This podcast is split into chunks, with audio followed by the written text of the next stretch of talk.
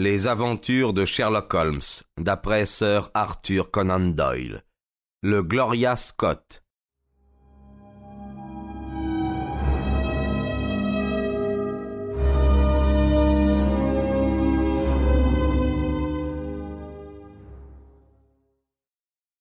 Nous vîmes apparaître un petit bonhomme à la mine chafouine, à l'allure obséquieuse, à la démarche traînante. Il portait une veste déboutonnée, tachée de goudron à la manche, une chemise à carreaux noirs et rouges, des pantalons de treillis, de grosses chaussures éculées. Il avait la figure maigre, brunie, rasée, ornée d'un perpétuel sourire qui découvrait une rangée irrégulière de dents jaunes. Ses mains, Ratatiné était à demi fermé, comme les marins ont l'habitude. Pendant qu'il traversait pesamment la pelouse, j'entendis M. Trevor comprimer un petit cri de gorge. Il se leva précipitamment et courut dans la maison. Il fut de retour presque aussitôt. Quand il passa près de moi, je sentis une forte odeur de cognac. Alors, mon vieux, fit-il, que puis-je faire pour votre service? Le marin resta debout, à le regarder avec des yeux plissés. Le même sourire écartait toujours ses lèvres molles. Vous ne me connaissez pas? demanda-t-il enfin. Ah ça, mon Dieu, mais c'est Hudson s'écria M. Trevor avec une intonation de surprise. C'est Hudson, monsieur, répondit le marin. Et oui, cela fait bien trente et quelques années que je ne vous ai vu. Et vous voilà dans votre maison, tandis que moi j'en suis encore à ramasser ma croûte dans les poubelles. Allons, allons, mon vieux, tu t'apercevras que je n'ai pas oublié les anciens, déclara M. Trevor, qui s'avança vers le marin, lui dit quelque chose à voix basse et reprit plus fort. Va à la cuisine, on te donnera à manger et à boire. Je te trouverai certainement une situation. Merci, monsieur. Je viens de passer deux ans sur un cargo de huit nœuds et je voudrais bien me reposer un peu. Je pensais que je pourrais m'arranger soit avec monsieur Beddoes, soit avec vous. Ah s'exclama M. Trevor. Tu sais l'adresse de M. Beddoes Pardonnez-moi, monsieur, mais je sais où sont tous mes vieux amis, répondit le marin en accentuant son sourire sinistre. Il suivit alors la bonne à la cuisine. M. Trevor marmonna quelques mots pour nous dire qu'il avait été camarade de bord avec cet homme au cours de son voyage vers les terres orifères. Puis il nous laissa et rentra. Une heure plus tard, quand nous regagnâmes la maison, nous le trouvâmes étendu ivre-mort sur le sofa de la salle à manger. Cet incident me laissa une vilaine impression, et je ne fus pas fâché le lendemain de quitter Domtrop. Je sentais que ma présence serait pour mon ami une source de gêne. Tous ces événements eurent lieu pendant le premier mois des grandes vacances. Je revins m'enfermer dans ma chambre de Londres, où je procédai durant cette semaine à diverses expériences de chimie organique. Un jour d'automne, cependant, alors que les vacances touchaient à leur fin, je reçus un télégramme de mon ami me suppliant de revenir à Domtrop parce qu'il avait grand besoin de conseils et d'appui. Je laissai tout tomber et je repris la route du Nord. Il m'attendait à la gare avec la charrette anglaise. Du premier regard, je compris qu'il venait de passer deux mois fort pénibles. Il avait maigri, il semblait rongé par le chagrin, il avait perdu la gaieté de bonne aloi qui l'animait. Le vieux est en train de mourir, me dit-il dès l'abord. Pas possible, m'écriai-je. Mourir de quoi? D'apoplexie, un choc nerveux. Tout aujourd'hui, il a été à deux doigts de la mort. Je ne sais pas si nous le retrouverons en vie. À cette nouvelle inattendue, j'étais, comme vous le devinez, Watson, absolument bouleversé. Et la cause demandai-je? Ah, voilà le point. Montez, nous parlerons en route. Vous vous rappelez le type qui est arrivé la veille de votre départ? Très bien, oui. Savez-vous qui nous avons introduit ce jour-là dans notre maison? Je n'en ai aucune idée. Le diable, Holmes. Je le dévisageai avec stupéfaction. Si, Holmes, c'était le diable en personne. Depuis son arrivée, nous n'avons pas eu une heure de tranquillité, pas une. Depuis ce soir-là, le vieux n'a jamais plus relevé la tête. Et maintenant, sa vie ne tient plus qu'à un souffle. Il a le cœur démoli. Tout ça à cause de ce maudit Hudson. Quel pouvoir euh, détenait-il donc? Ah, je donnerais gros pour le savoir. Mon pauvre père, si bon, si généreux, si gentil. Comment a-t-il pu tomber dans les griffes de ce bandit? Mais je suis content que vous soyez venu, Holmes. Je fonde de grands espoirs sur votre jugement et sur votre discrétion. Je suis sûr que vous me conseillerez au mieux. Nous volions sur la route lisse et blanche. Devant nous s'étendait tout le pays des lacs et des marécages qui miroitaient sous la lumière rouge du soleil couchant. Parmi un bouquet d'arbres sur notre gauche, j'aperçus déjà les hautes cheminées et le mât pavoisé qui indiquait la demeure de M. Trevor. Mon père a fait d'Hudson un jardinier, m'expliqua mon ami. Et puis, comme le jardinage ne lui plaisait plus, il l'a nommé maître d'hôtel. La maison paraissait être à lui. Il s'y promenait et agissait à sa guise. Les bonnes se plaignirent de son intempérance et de ses grossièretés. Papa les augmenta pour les faire taire.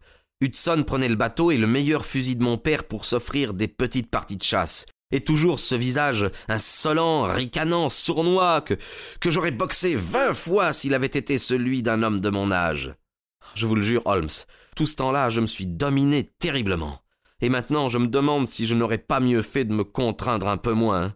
Bref, les choses tournèrent de mal en pis.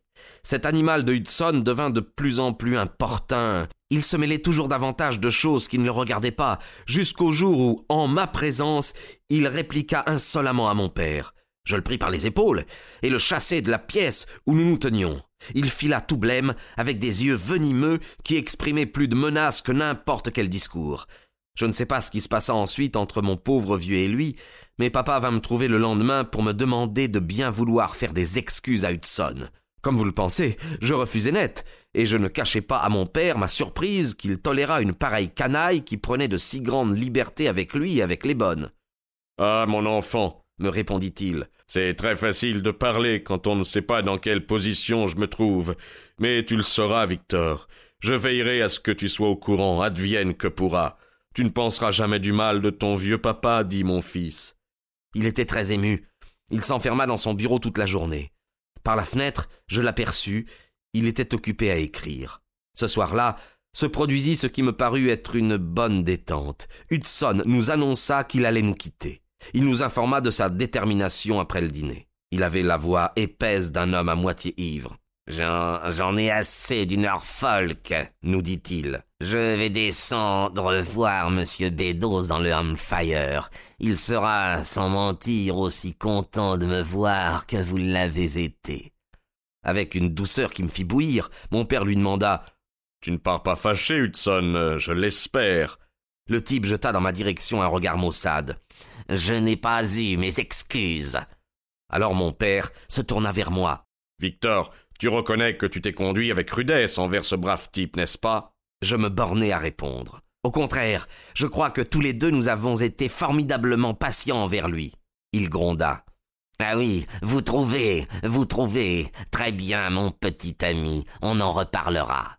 Il se glissa hors de la pièce, et une demi-heure après, il avait quitté la maison. Mon père était dans un état nerveux pitoyable, mais ce fut juste au moment où il recouvrait un peu de confiance que tomba le dernier coup. Et de quelle manière? demandai-je avidement le plus extraordinairement du monde. Hier, une lettre pour mon père arriva à la maison. Elle portait le cachet de la poste de Fording Bridge. Papa la lut, se prit la tête dans les mains, et il mit à courir en rond dans le salon comme quelqu'un qui est subitement devenu fou. Quand je parvins à le coucher sur le canapé, sa bouche et ses paupières étaient crispées d'un côté, et je vis qu'il avait une attaque. Le docteur Fordham accourut immédiatement. Nous le mîmes au lit, mais la paralysie s'est étendue, il n'a pas repris connaissance et je crois que nous ne le retrouverons pas vivant. Vous m'épouvantez, Trevor, m'exclamai-je. Mais quoi donc dans cette lettre aurait pu provoquer une telle catastrophe? Rien. Et voilà l'inexplicable. Le message était absurde, banal. Ah mon Dieu, c'est c'est ce que je craignais. Pendant qu'il parlait, nous avions contourné le virage de l'avenue des Tilleuls. Dans la lumière faiblissante du soir, nous vîmes que tous les stores de la maison avaient été baissés. Nous nous précipitâmes vers la porte. Mon ami avait la figure dévorée par le chagrin. Un homme vêtu de noir franchissait le seuil. Il s'arrêta quand il nous aperçut. Quand cela est-il arrivé, docteur? interrogea Trevor. Presque immédiatement après votre départ. Avait-il repris connaissance? Juste un instant avant la fin. A-t-il dit quelque chose pour moi? Ceci seulement. Les papiers sont dans le tiroir du fond du meuble japonais. Mon ami monta, accompagné du docteur, vers la chambre mortuaire. Moi, je restai dans le bureau, méditant sur toute l'affaire, et me sentant plus affligé que je ne l'avais jamais été. Quel était le passé de ce Trevor? Il avait été boxeur, il avait voyagé, il était devenu chercheur d'or. Et comment était-il tombé au pouvoir de ce marin au visage repoussant? Pourquoi également s'était-il évanoui pour une allusion aux initiales à demi effacées sur son bras? Et pourquoi était-il mort de frayeur au reçu d'une lettre de Fordingbridge?